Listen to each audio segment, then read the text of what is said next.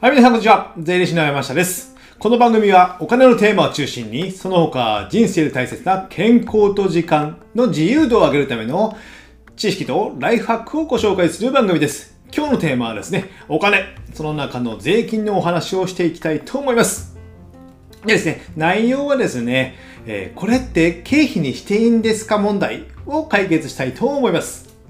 今ですね、2020年1月でこれからね、確定申告の時期とか入っていきますので、えーこれって経費にしていいんかなみたいなね、問題が、えー皆さん考えられる方が多いかと思います。あとね、えー会社の経営やられても、まあ、顧問税理士さんと付き合いがあればですね、これって経費にしていいのかどうなのか質問されたりとか、ましてやね、税務調査がこれまであったことがある方は、えーいろいろね、税務署とね、揉めたりしたことも多いんじゃないでしょうか。じゃあその回答を僕なりの、えーお話をしたいと思います。じゃあ僕の回答としてはですね、これって経費にしていいんですか？と聞かれればですね、それはあなたが決めることです。とお答えします。まこれね、えーいやらしい話ですね。え合ってるような合ってないような話なんですけども、でもね、これ結構真実だと思うんですよ。なぜかというと、えーこれ経費にしていいんですかって聞く人は、聞く人はっていうか、聞くということは、えー迷ってるってことなんですよね。でもですね、お金を出して自分が、えー投資をしている、経費を使うってことは。っていうことはですね、それは自分がビジネスとか事業に関係あるからお金を出してるんですよね。で、あれば、それは顧問税理士、まあ、僕の税理士とか、立場の税理士とか、じゃあ、はたまた税務署が、それって経費にできないんですよっていう権利は全くないんですよ。まあ、法律でな、法律のその減価償却にしてくださいとか、その経費の計算の仕方云々であれば問題はあるかもしれませんけども、普通にその経費になるかならないか、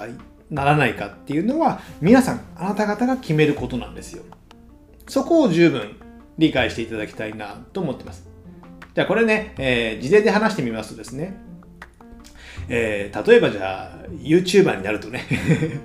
まあ普通の事業い普通の事業をやってて YouTube を始めるとかこういったポッドキャストを始めるとかいうのでまあカメラを買いましたマイクを買いましたいろんな機材を買いました動画編集ソフトも買いましたとかねそういうのあるじゃないですか僕自身もですね2020年のか2020年から始めてそういったもろもろは会社の経費にしておりますでですね、ここでよくあるのが、じゃあ例えば顧問税理士さんが皆さん方にいらっしゃって、で、こういったカメラを買ってですね、マイクや買って、これ何ですかって聞かれて、えー YouTube や Podcast やるために買いましたと。で、そこでよく言われるのが、これ経費にできませんよみたいな感じで言う人も多々いらっしゃいます。それなぜかというとね、そのね、えー意見というか、その理屈を言うと、それ、これをやったことで別に売り上げ上がってないんです、上がってないじゃないですかって言うんですよ。税理士が。ね。ああ、そう、だから経費できないのか、売り上げ上がってないのから経費できないのかって皆さんが思うかもしれませんけども、じゃあですね、じゃあ売り上げに上がってな、売上が上がってなければ、こういったものは経費にできないっていうのが法律に書いてあるのか？そんなことが一切法律に書いてありません。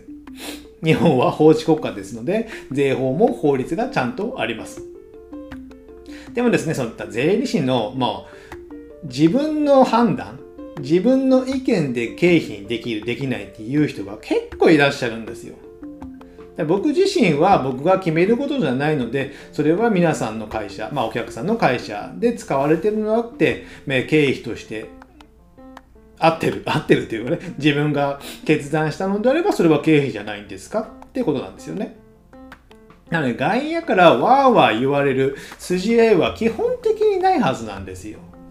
で、それをね、えープライベートでカメラは、えー会社で買って、けプライベートばっかりで使ってるとか、ほとんど YouTube の撮影もしてないとかですね。そういうのであればね、それは経費じゃないんじゃないですかって言えるんですけども、ちゃんと使って発信している。でも、そこで売り上げや収益が上がってないから経費にできないってことは一切ないんですよ。例えば上場企業が、えー新規事業をやりますと言って、まあお金を投資して人や時間、人や物や時間に投資するじゃないですか、いろいろ。外注とか使ってですね。じゃあそれで失敗して売上が1円も上がりませんでした。じゃあそういった投資したものは経費じゃないんですかって言われたら経費なんですよね。それで文句言われることは一切ありません。なので皆さん方もそこの判断というのは、まあ、ご自身の心の中にあると考えていただいていいかと思うんですよ。逆にですね、なので NG なもの、この経費にしていけないものを経費にしようと思ったら、皆さんの心もちょっとざわつくじゃないですか。大丈夫かな？みたいなね。であれば、それは経費じゃないんですよね。なので、経費にする、あするっていうか、できる、できないっていうのは皆さん方が決めることなんですよ。じゃあ、そもそも論としてですね、な、なぜ経費にしたいのかってあるじゃないですか。まあ、それは簡単な話で、税金を計算する計算式っていうのはですね、まあ、売上からマイナス経費を引いて、差し引き利益じゃないですか。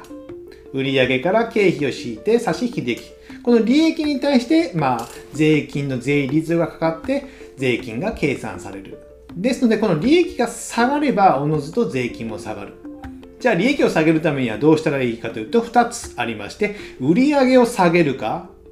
経費を増やすかです。利益を下げるためには、売上を下げるか、経費を増やすかです。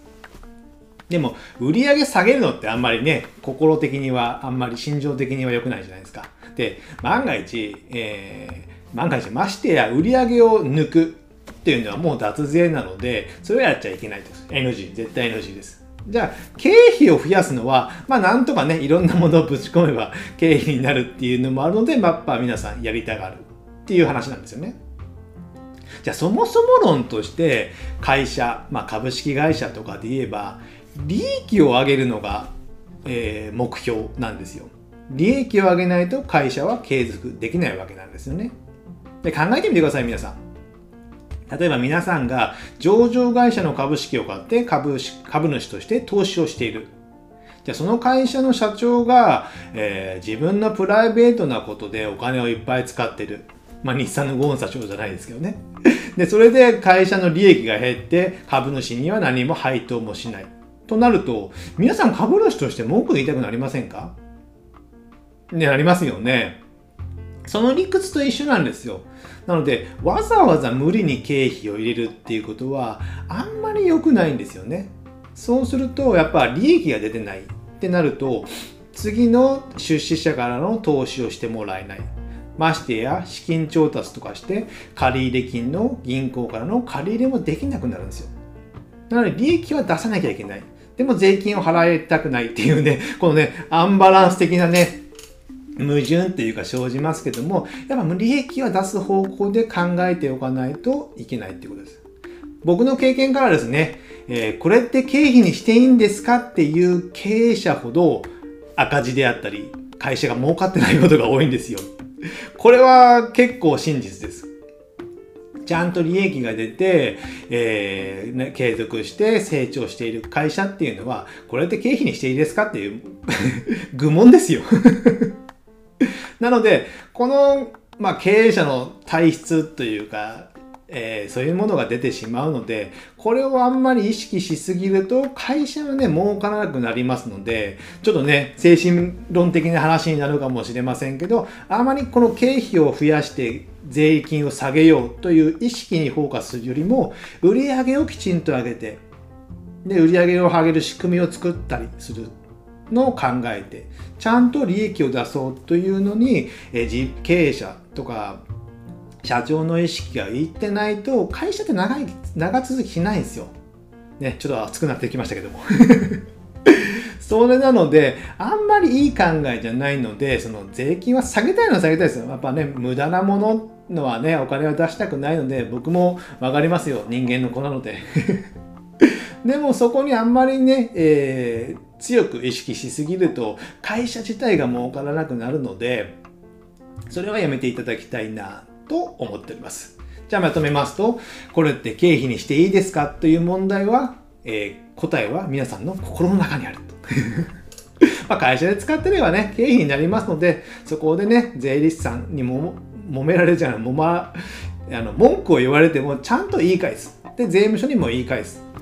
で、決めるのは税務署とかあれじゃないんですよ。税理士はですね。あのでその意識を強く持っていただければなと思います。では今日はこれぐらいにしたいと思います。ではまた次回お会いしましょう。さよなら